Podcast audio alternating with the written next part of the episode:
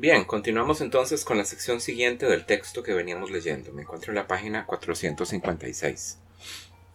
Algunos teóricos sobre este nuevo campo de estudio, como los citados Walter y Chaplin, por un lado, o el mismo Rampli, han trazado también los principales hitos que han ido configurando los estudios visuales, considerando como punto de partida estudios de historia del arte tales como pintura y vida cotidiana en el Renacimiento de Baxandall y el arte de describir sobre la pintura holandesa del siglo XVII de Alpers.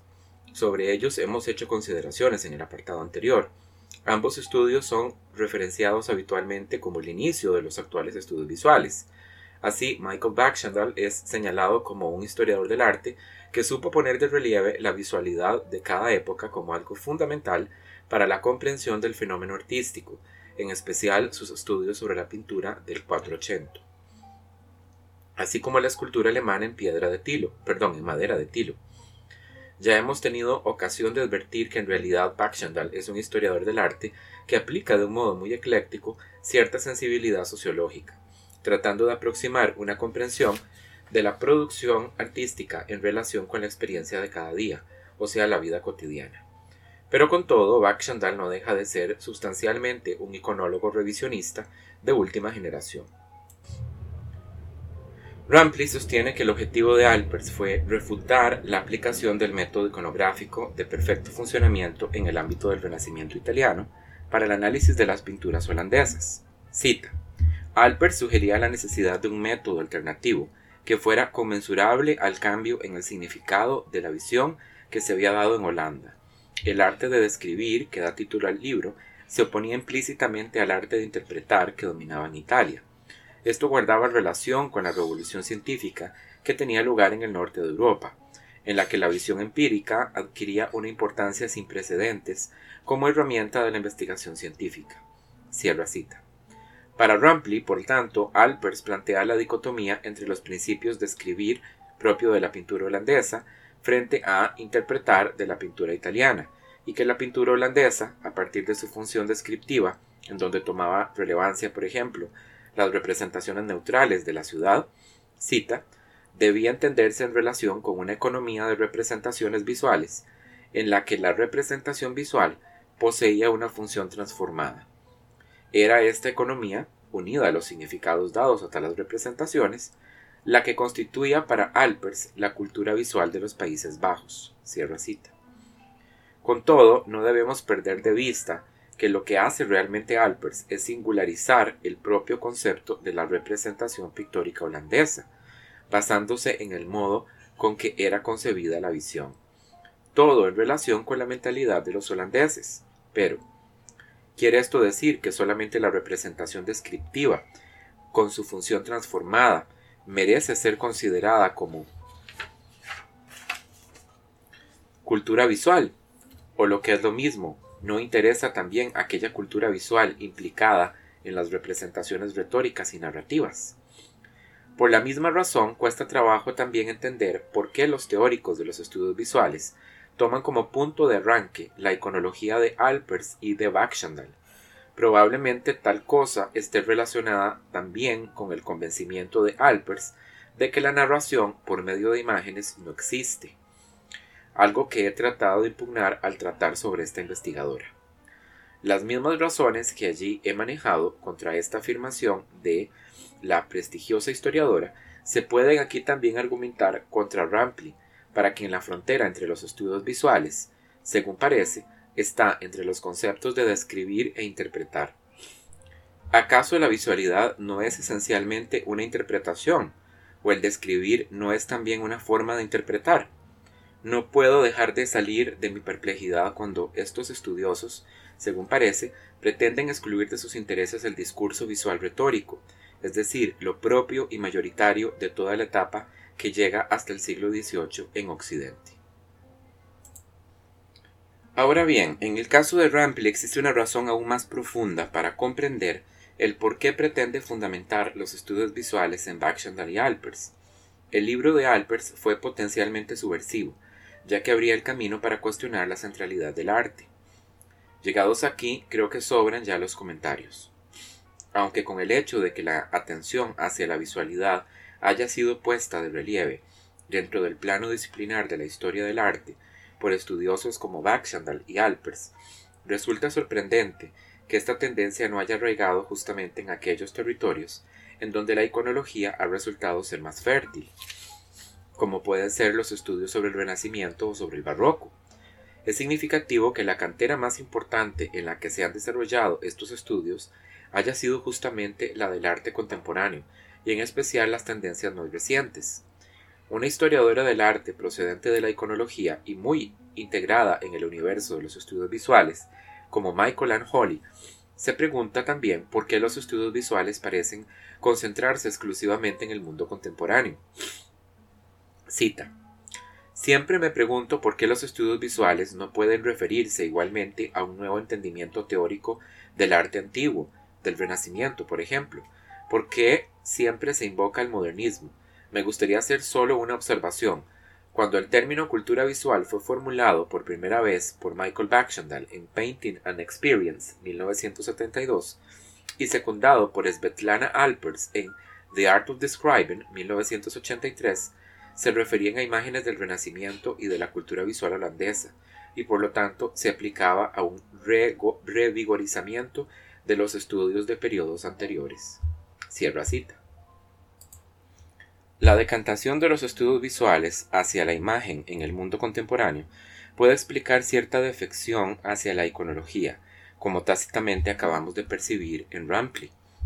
Tal insensibilidad hacia el mundo de la significación puede quizás entenderse también por el hecho de que las imágenes, artísticas o no, provenientes de épocas tan remotas como el Renacimiento o el Barroco, carezcan de interés para unos estudios que ponen su atención casi exclusivamente en la producción visual perteneciente al actual contexto de la globalización, en donde tienen especial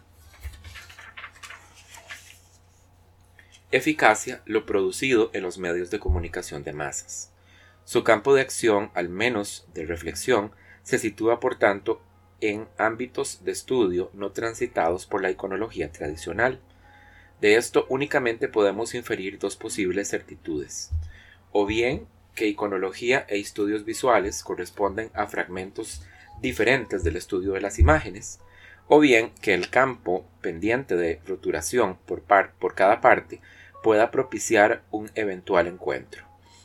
Ante la segunda posibilidad, más constructiva y esperanzadora, probablemente se debiera acometer una iconología diferente a la tradicional. Quizá aquella iconología crítica que sostiene, por ejemplo, W.J.T. Mitchell.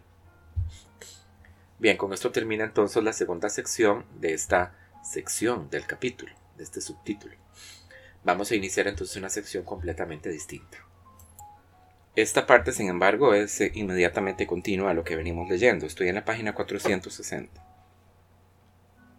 Bajo las premisas según las cuales la cultura visual entraña la liquidación del arte, tal como lo hemos conocido desde siempre, esto es, hace una cita, que, abro cita, transforma la historia del arte en una historia o teoría de las imágenes, cierro cita, y que, cita, se extiende a las prácticas del ver y mostrar, cierro cita. Imágenes, tomadas de W.J.T. Mitchell, la historiadora del arte Ana María Wash, presenta en España una lucida síntesis en 12 reglas de lo que pueden ser principios de una academia o híbrido interdisciplinar de los estudios visuales, en su caso audiovisuales. La considero de sumo interés por la clarificación que comporta en muchos aspectos. Es por ello que aunque sea a modo de resumen y sin abundar en aparato crítico, convenga que les prestemos atención. La primera de estas reglas es lo visual versus arte en donde se desplaza el término de arte en beneficio de imagen, lo que conlleva la reactualización de la tradición ocular centrista, denostada desde la ilustración. Cita, que denigró lo visual como inferior, moralmente turbador y poco estimulante intelectualmente. Cierra cita. Aquí cobra importancia el estudio cultural de la mirada como algo opuesto a los procesos clásicos de percepción basados en la relación unívoca imagen-palabra, o de la historia del arte en relación con la historia literaria. La visualidad es reivindicada como, cita, un proceso activo gobernado por las comunidades instituciones y centrado en la construcción de la subjetividad. Cierra cita. En este sentido, se tiene en cuenta que el ojo, la mirada, no es algo desapasionado, frío y neutro, sino algo en donde está implicado el deseo y el poder de la pasión. Un aspecto relacionado con esta concepción radica en la reivindicación del conocimiento a través de lo imaginario, el cual deberá desestabilizar la primacía del tradicional conocimiento logocéntrico, es decir, a través del lenguaje. Evidentemente se trata de un modo nuevo de acercarse al conocimiento de la cultura, que implica una pragmática interdisciplinar de lo visual en donde se cruzan ciencia, arte, política, literatura, etc. La segunda regla es una derivación de la primera, giro de la imagen versus giro lingüístico. Se trata del vuelco hacia lo visual como fin del dominio de lo lingüístico que ha prevalecido a lo largo de la modernidad bajo diferentes formas. Retórica, lingüística, semiótica, como diferentes formas de textualidad. El análisis de textos debe ceder su protagonismo a modelos de recepción y de visualidad centrados en la condición del espectador. El giro de la imagen frente al giro lingüístico fue reivindicado por Mitchell en Picture Theory, Theory perdón, así como también por, la, por historiadores del arte como Baxendale, que habló del ojo de la época como modo de mirar, lo que llevaría pareja una transformación de la historia del arte como historia de las imágenes, algo que no significaría retornar a cuestiones como mímesis, ni a las teorías de la representación, Cita. Se trataría de un descubrimiento postlingüístico y postsemiótico de la imagen como una compleja interrelación entre visualidad, sistemas, instituciones, discurso, cuerpos y figuralidad. Cierra cita. En síntesis, viene a sostener que supondría el solapamiento de dos estrategias diferentes, la iconología o estudio de las imágenes a través de los media y de la cultura visual y el estudio de la, de la construcción social de la experiencia visual, o desde otro punto de vista, la construcción visual de lo social. Es evidente que aquí la autora está tratando de poner en equilibrio las dos tendencias fundamentales de los estudios visuales, la de los historiadores del arte y la de los sociólogos. Destaca respecto a los primeros la gran habilidad de Panofsky en poner en relación diferentes elementos en un ámbito interdisciplinar, siendo, al decir de Mitchell, un brillante modelo, cita, para lo que ahora entendemos por cultura visual, cierra cita. La tercera regla sitúa lo visual entre lo cultural y lo social, aquí insistiendo en que la visión es un modo de expresión cultural y de comunicación, en ningún caso reductible a ser explicado como el lenguaje la cultura visual no significa solamente interpretación de la imagen, sino también descripción del campo social de la mirada. Es esencial en la visión tener en cuenta que se trata de un fenómeno recíproco entre quienes ven y miran, algo que no es un producto pasivo de la realidad, sino que la constituye activamente. En este sentido, la interpretación de y las imágenes proxima a los mecanismos de la retórica, debe combinarse con la consideración del efecto producido por las imágenes. La cuestión para los historiadores del arte ya no es qué es lo que las imágenes significan, sino qué es lo que las imágenes quieren. Cultura versus historia constituyen la cuarta regla. Ana María Guash asocia lo diacrónico al término historia, mientras que lo sincrónico lo hace con cultura. Los estudios visuales, en este sentido, apuestan por lo sincrónico como estrategia favorecedora de la movilidad interdisciplinar.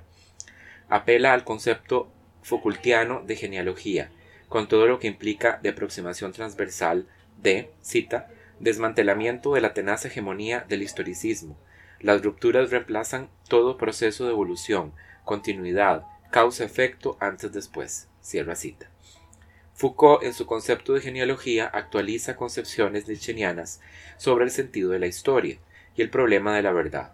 Para Foucault, la historia solo se puede explicar a partir de minúsculos sucesos, que ocurren en una época, por lo que esta no solo puede ser configurada por medio de los grandes discursos y los destacados personajes, como lo hace el discurso moderno.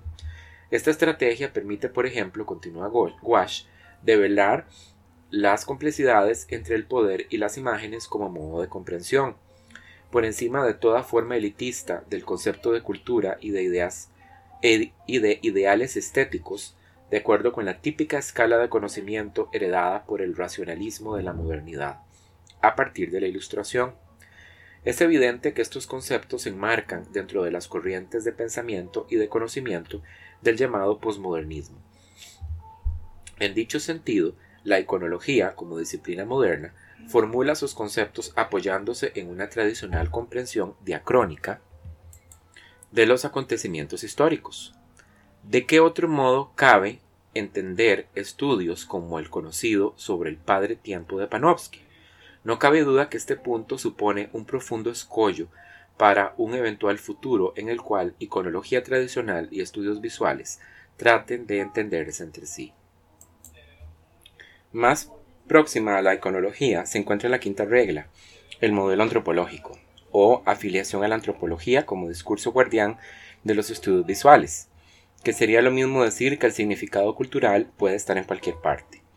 La autora reconoce en esto que el precedente para los historiadores del arte es incuestionable, Avi Barbour, del que destaca especialmente el proyecto Nemocine, como un Abrecita, gran atlas sobre la genealogía de las imágenes y de la memoria de Occidente, buscando los grandes gestos de la humanidad, gestos más de carácter antropológico que estético e histórico.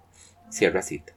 Destaca de Barbour su valentía en propugnar una investigación más allá de las fronteras disciplinares, policiales, califica expresivamente la autora, de la historia del arte.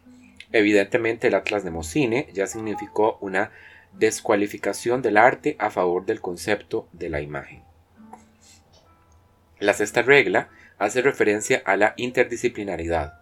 La autora remite a un anterior estudio de Mitchell, en donde este término no debe confundirse con como una no disciplina, como producto no de un pluralismo de las diferentes disciplinas, sino como, cita, un lugar de convergencia y turbulencia, un suplemento peligroso para las disciplinas, con lo que ello significa de ruptura y de alejamiento de las modas intelectuales al uso.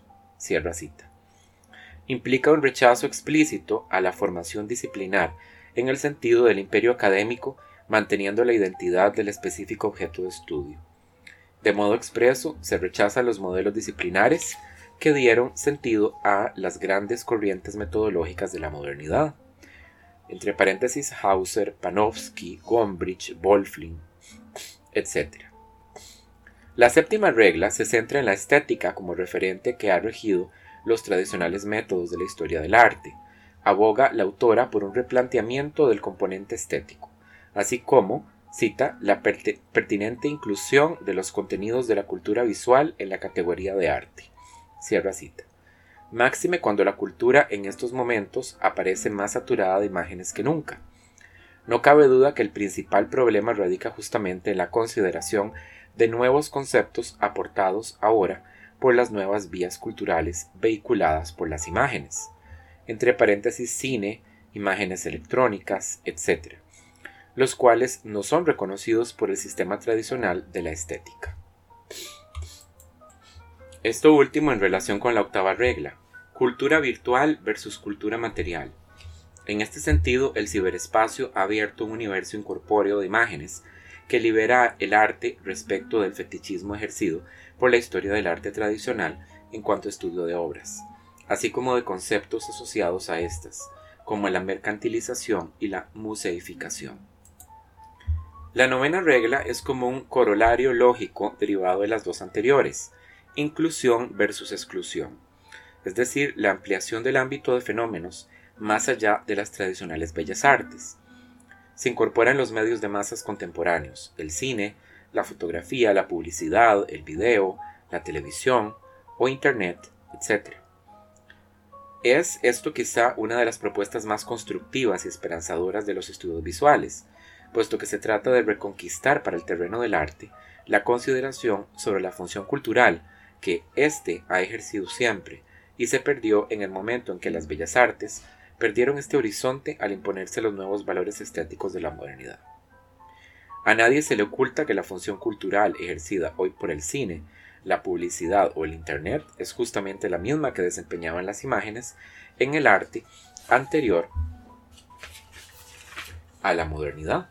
Esta cuestión enlaza también con el tema de la socialización o democratización del producto artístico, arrancándolo de ámbitos de la élite.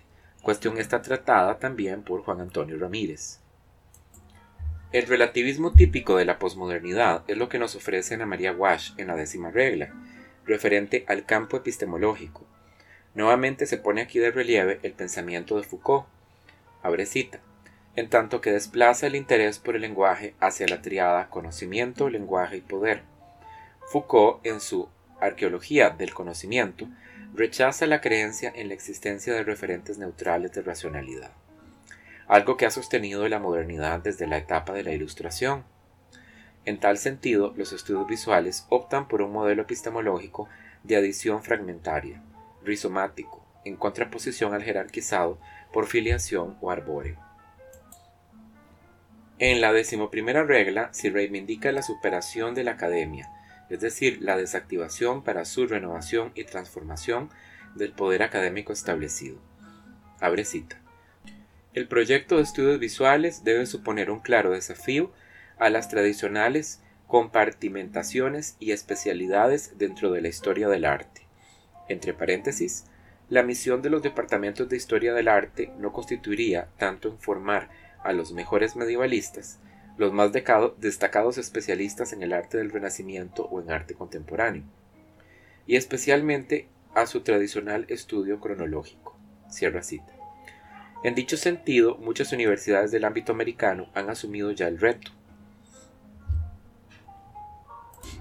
Por último, la decimosegunda regla propone una nueva semiótica visual, un tipo de semiótica en la línea de la practicada por Meyer Shapiro en la historia del arte y que debería superar el sistema binario de Saussure y Peirce, calificados como de estética de, laboratorio, y entrada en nuevas áreas como los problemas de la polisemia del significado o la recepción.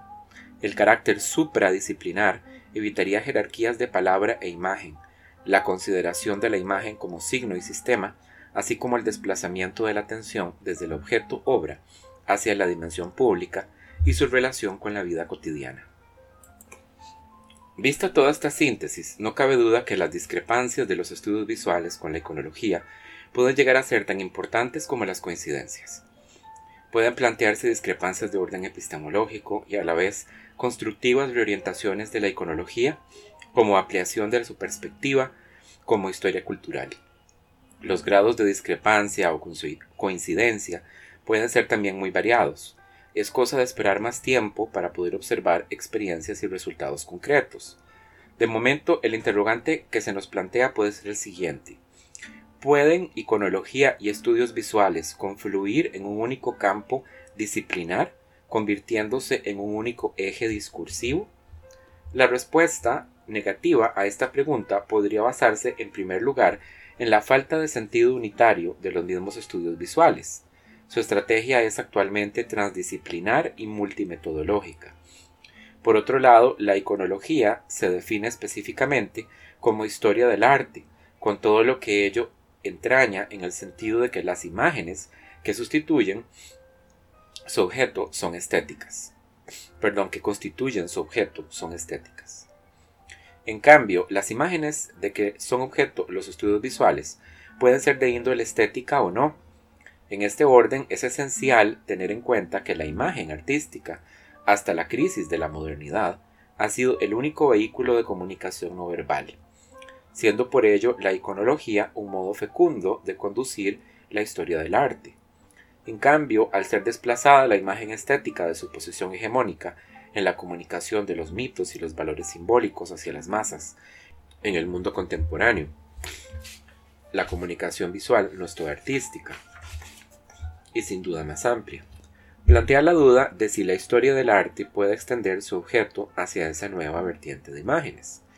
En ese sentido, ese Marchand es de los que piensan que ésta sería de inmediato juzgada, parcial y, cita, a medida que se pierde el respeto hacia la cultura humanista, será desbancada aún sin nombrarla, por lo que hoy en día se conoce como historia de las imágenes. Cierra cita. Dicho de otro modo, ¿acaso la iconología es el ámbito estricto de los estudios sobre la imagen, tanto en cuanto ésta es hegemónica en la comunicación visual, mientras que los estudios visuales lo son en el ámbito comunicativo de la imagen contemporánea de la posmodernidad, y cada uno con sus planteamientos disciplinares y metodológicos? Es un problema que ya he planteado más arriba. Son compartimentos estancos o fragmentos, por razón de situación temporal del objeto. La respuesta afirmativa, así pueden iconología y estudios visuales confluir en un único campo disciplinar, convirtiéndose en un único eje discursivo, es el gran interrogante por dilucidar. Algunas claves de esta posible evolución de los estudios visuales nos las ofrece Michael Ann Holly, que se expresó de este modo en un debate con Kit Moxie y M. A. Chitham, de donde extraigo esta declaración que por su interés traslado con amplitud. Abre cita. Barbour ha sido invocado constantemente en la última década como el fundador del campo expandido de los estudios visuales contemporáneos. En su momento creí que era el patrocinador intelectual perfecto para una variedad de nuevos desarrollos en historia del arte, que ahora están levemente unidos bajo la rúbrica Estudios Visuales y Culturales. Y todavía suscribo parcialmente buena parte de esa genealogía. El estudio del arte era para él un estudio serio de la historia y de su poder para dar forma a la conciencia contemporánea. En su búsqueda por descubrir significado en el pasado, no excluyó nada, desde cajas de sal a retablos, o de rituales de los nativos americanos a frescos del Renacimiento. Su erudito eclecticismo es precisamente lo que continúa resultando atractivo a los historiadores del arte posmodernos, aunque hayamos perdido la percepción de que realmente haya un significado que descubrir. El problema empieza cuando tratamos de convertir a Barbour en un predecesor intelectual más allá de una línea genealógica general. Por mucho que los admire y haya dedicado mi vida intelectual a estas figuras del pasado, me he vuelto cada vez más aprensiva ante las formas insidiosas en que este regreso compulsivo a los historiadores del arte teóricos más tempranos, ya sea Barbour, Riegel o Panofsky, está contribuyendo al desprecio y la dilución de un pensamiento realmente nuevo. Justo en el momento en que toda clase de nuevas materias y enfoques están recorriendo nuestro campo, parecemos haber sucumbido a un impulso conservador de revisitar autoridades más tempranas, como si se tratase de enfatizar que este tipo de pensamiento ha formado parte de la historia del arte desde hace mucho tiempo. Invocar a los precedentes para domar lo indomable. En otras palabras, el pasado, algunas veces, se interpone al presente, algo que Nietzsche reconoció hace mucho tiempo. Una de las cuestiones más serias planteadas por la práctica actual de la historia del arte es si su cimentación cultural en un peculiar ambiente intelectual en auge hace al menos tres generaciones puede soportar los usos y las prácticas que se han derivado del mismo. En los Estados Unidos, en cualquier caso, el hecho de cambiar el nombre Historia del Arte por el de Estudios Visuales tiene una gran importancia, ya que este último se refiere más a una actitud intelectual que a un campo de estudio. Cierro la cita. Para terminar este breve repaso aproximado a los estudios visuales, soy de la opinión que pueden estos llegar a ser un modo en que en un futuro se transforme la iconología tradicional, independiente de que se asuman o no todos los planteamientos que Wash expone en sus reglas. Por el momento, estos estudios no están configurados como una disciplina, ni tienen vocación para ello, como hemos visto. En cambio, la iconología sí, en cuanto a que ésta no se entiende si no es dentro del campo disciplinar académicamente constituido de la historia del arte. Los dos volúmenes que componen la presente obra tienen como objeto básico reivindicar la iconología como alternativa metodológica en el panorama académico español, el cual se encuentra aún muy lastrado por las inercias parciales del formalismo, un auténtico horizonte de combate. En este contexto, un encuentro basado en la aproximación y la identidad entre iconología y estudios visuales puede resultar prometedor. Al menos historia del arte y estudios visuales están en un futuro obligados a entenderse. Bueno, con eso concluye el volumen número uno del libro de García Maíquez, que es el único que vamos a revisar porque es el que dedica al estudio histórico de cómo se va conformando el campo de la iconografía. Y creo que nos merecemos una felicitación, porque entre ustedes y yo hemos revisado por completo las 500 páginas de este libro. Nos queda entonces eh, ya el, la revisión total de toda la propuesta realizada por este autor como síntesis de la historia de este campo, más bien de la historiografía de este campo dentro de nuestra disciplina. Bien, eh, a partir de la próxima semana entonces estaremos trabajando con un texto completamente diferente y con un enfoque distinto también. Prueba superada esta unidad. Bueno, nos vemos entonces. Saludos atentos a todos, a todas.